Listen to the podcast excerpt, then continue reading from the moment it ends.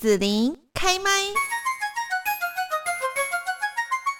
那么今天呢，我们在节目这边要跟大家来分享一下。我们知道呢，在呃，像我们台南哈、这边呢，就是有黑面琵鹭非常的有名，而且呢，我们当地哈、就是有许多呢是做黑面琵鹭保育工作的这一些呃有心的人士哈、也可以说是志工，也可以说是专家。那我们今天在节目这边呢，就是来邀请到最近有一部纪录片《黑皮 Together》要上映哦，那这是有有。梁阶德导演呢来拍摄哈，听说是历经了很多年哈，这样子的一个记录的影片的一个呃剪辑哈，做成了这样的一个《Happy Together》纪录片，跟大家来分享。那今天在这边呢，我们就是要来邀请到梁阶德导演呢，跟大家来谈一谈这一部纪录片的。Hello，导演你好。Hello，主持人你好。嗯。是好，那我想说，请呃导演也跟大家来分享一下，就是说呃你怎么会想要做黑面琵鹭的纪录片呢？啊、呃，因为我从小就对鸟很有兴趣。那我在之前在中原动物所刘小老师那边当研究助理的时候，也知道黑面琵鹭的故事。那我在一九九二年买的第一台十六厘米摄影机，我就有去拍了黑面琵鹭的画面。那就是这样子断断续续。陆陆续续有去记录他们，那比如说，包括我二零零八年也有帮公共电视台拍了一部《还家八千里》，也是主要以黑面琵鹭为主角。那在后来台江国家公园成立之后，他们想要拍黑面琵鹭，我会去帮台江国家公园拍了一部黑面琵鹭的纪录片。那一直对黑面琵鹭非常有兴趣。那因为影片里面有一个主角王贞吉，因为他在这三十年来，他到过几乎到过所有黑面琵鹭。出现的国家，所以我就想跟着他，然后去记录他去拍黑面琵鹭的一些在各国的一些状况，哦，所以才后来才完成了这部纪录影片。哦，那您说的这一位是那个王贞吉王王先生，他本来是台南中华日报的一个摄影记者。是是是是是，所以呃，您就想说跟着他哈一起去做这样子的记录哦。那我想问一下梁杰德导演，就是呢，您在这个守护黑面琵鹭的整个的纪录片电影当中，你想要去讲一个怎样的故事呢？呃，其实我主要是讲黑面琵鹭的一个生态的行为，因为黑面琵鹭是濒临灭绝的一个物种，它在一九九二年才开始在台湾被注意的时候。那时候全世界不到三百只，可是有超过一半的数量在台湾渡冬。嗯，那这三十年来，其实透过各个国家很多人齐心努力的投入对它的保育研究，目前现在全世界的数量已经超过六千只了。但是它还是以台湾为主要的渡冬区，它大概每年都超过将近四千只左右会来台湾渡冬，大概就是有五六成的黑面琵鹭会来台湾渡冬。所以我想要介绍这个黑面琵鹭。给大家认识。那这三十年来，其实有很多学者啦，像王贞吉啦，或是学者投入很多的研究。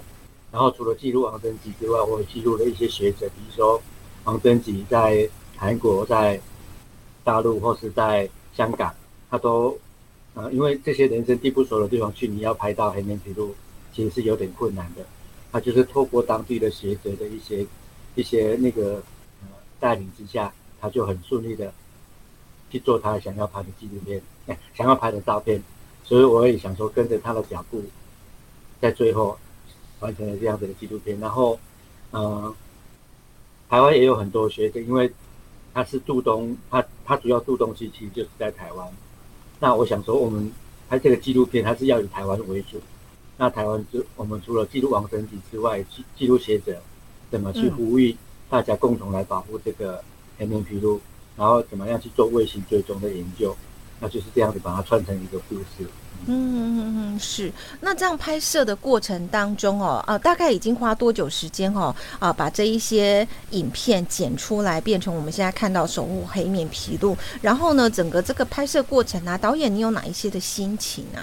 嗯哼，呃，其实我们这个影片从一九九二年我买了第一部十六年的摄影机就开始拍的。嗯，当然，因为我还有其他工作，就是陆陆续续、断断续续的去做记录。那比较密切记录的，大概就是二零零八年之后，哎，因为那时候，呃，对黑面琵鹭就比较，就是比较有时间去关注它。那这三十年来，其实我就是呃花了这么长的时间去做黑面琵鹭一个记录。那你说比较啊、呃，为什么呃对它会比较有兴趣？我想，我觉得它就是主要就是因为它非常的稀有，嗯，然后它觅食的行为非常好玩，它因为嘴巴扁平扁平状的，好像琵琶一样，对对，那栖伏在地的民众把它就是喇叭。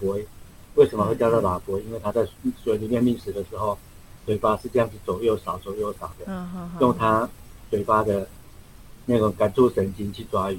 哦、那也是因为这样子，这个行为非常好玩。那我想最重要的大概就是它的一些生活习惯。然后我们去日去韩国拍，主要是因为它是在那边繁殖。那繁殖其实有很多有趣的繁殖行为，嗯、所以我们是想说记录这些有趣的繁殖行为，然后。让观众了解，能够让观众呃吸引大家的注意，嘿。所以就是呃黑面琵鹭有一些不在台湾哦的生活状况，嗯、那透过纪录片我们也是可以看到的。对，是没错，哎、哦，因为等于说我们这部片子算是黑面琵鹭的前记录，哦、因为它在台湾主要是渡冬，那渡冬的行为其实比较少，他就是因为他又是他有一个非常特殊的行为就是。我们说它是夜行性的鸟，它主要、嗯、主要是晚上晨昏才会活动。那你白天看到它，它几乎都在休息。哎，所以但是它繁殖区就是在，呃，比如说南北韩交界的江华岛啦，在大陆，呃，大连那边繁殖。所以我们就是想透过这样子的方式，然后去拍一些他不同地方的一些行为。嗯嗯嗯，好，那黑面琵鹭呢？就是呃，其实，在三十年前呢，就全世界大概就剩下几百只哈。那经过说我们台湾呃这些有心的这些朋友们一起去维护保育了哈。那呃，现在它有比较多了，对不对哈？可是它所面临到的一些处境哈，可能我们一般人还是不太了解了哦。那是不是可以请导演跟大家分享一下呢？好啊，那之前黑面琵鹭来台湾渡冬，主要栖息地方就是在七股保护区，但是后来鸟数量越来越多，那它所需要的食物应该就越来越多。对，所以他们后来就分散了。嗯哼。那比如说，包括它最最北已经到浊水溪口，那往南的话就是到呃嘉义的茄萣跟布袋，那这些湿地。那因为早期他们主要是在那个湿地活动觅食。那台湾早期有晒盐的的的那种工业，但是。后来不晒盐之后，那些晒盐场现在都变成非常非常好的湿地。嗯，可是因为这些湿地哈，一般会被一般民众认为是没有利用价值的地方。可是这些湿地通常是很多黑面琵鹭或是很多水鸟它非常喜欢的地方，因为台湾是一个非常重要的国际候鸟迁徙的中继站。那这些地方刚好可以给给这些候鸟一个休息度冬的一个机会。可是因为大家对这些湿地的不了解，都认为它是没有用的地方。嗯，包括现在政府在推动的绿能，就是做太阳光电的，太阳能板的发电。那这些设置如果是在它的核心区的话，这个鸟类栖息的核心区的话，可能就会去破坏鸟类的生活环境。所以这个地方可能是政府单位应该要去加强注意，说如果要设光电，我们不反对设置光电，但是应该要设置在一些。对生态比较不敏感的地区，那这样子就是喜欢赏鸟的人呢，也比较不会去有抗争的行为。嗯，是。好，那黑面琵鹭给台湾的意义是什么呢？呃，因为台湾是黑面琵鹭主要它的渡冬区，全世界超过一半的数量都来台湾渡冬，那它非常非常的喜欢，呃，台南这个环境，台湾这个环境，因为他们对栖地其实都是非常忠诚的。那也就是因为这样子，所以大家愿意花这么多的精力去保护它们。因为其实一个物种的灭绝，其实会关系到整个环境。我们赏鸟人有一句话叫做“今日鸟类，明日人类”。今天鸟类会发生的一些事情，其实都反映在我们人类必须面对的。比如说，现在黑面琵鹭非常喜欢台湾，表示说台湾这个环境还是非常好的。但是它如果有一天在台湾消失的话，表示说它有一些生活上面的问题。就像我们人必须要有个家一样，你如果没有家人，你还人还能到哪里去呢？那台湾大概就是黑面琵鹭一个家，杜东的一个家，因为他们每年大概有一半的时间会在停留在台湾渡冬。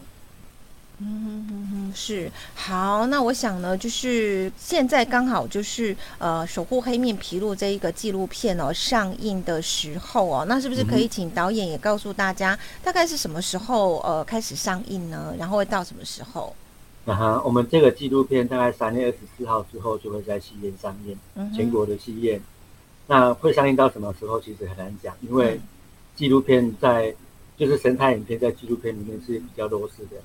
那纪录片通常用在电影院来讲，又普遍不不被受重视，嗯哼，所以需要大家进戏院去支持。如果越多人看，它播映的时间可能会越长。那现在也是黑面琵鹭迁徙过境的一个季节，是。那现在正好换上非常漂亮的繁殖衣，大家可以到野外去找它们。那很在很多台湾西海岸很多地方，应该都可以多多少少应该都可以看到。那如果大家没有在野外看到它们，欢迎三月二十四号之后到戏院来关心他们，了解他们。嗯嗯，嗯，是好。今天呢，我们就来邀请到了《守护黑面琵鹭》的纪录片导演梁杰德导演呢，邀请大家一起 Happy Together 这样子哈。Happy 如果呢可以快乐，我想我们人类应该也可以非常的快乐这样子哈。对啊，是啊，没错。哎，是的，是的。好，我们今天就要谢谢梁杰德导演的分享喽。好，谢谢主持人，谢谢，拜拜，谢谢，拜拜，拜拜。谢谢你收听紫琳的节目，欢迎订阅关注紫琳开麦。紫琳也想听听你在听完这一集节目后有什么想法或感受，欢迎留言分享或前往紫琳的官网内指天生来逛一逛。我们下次见。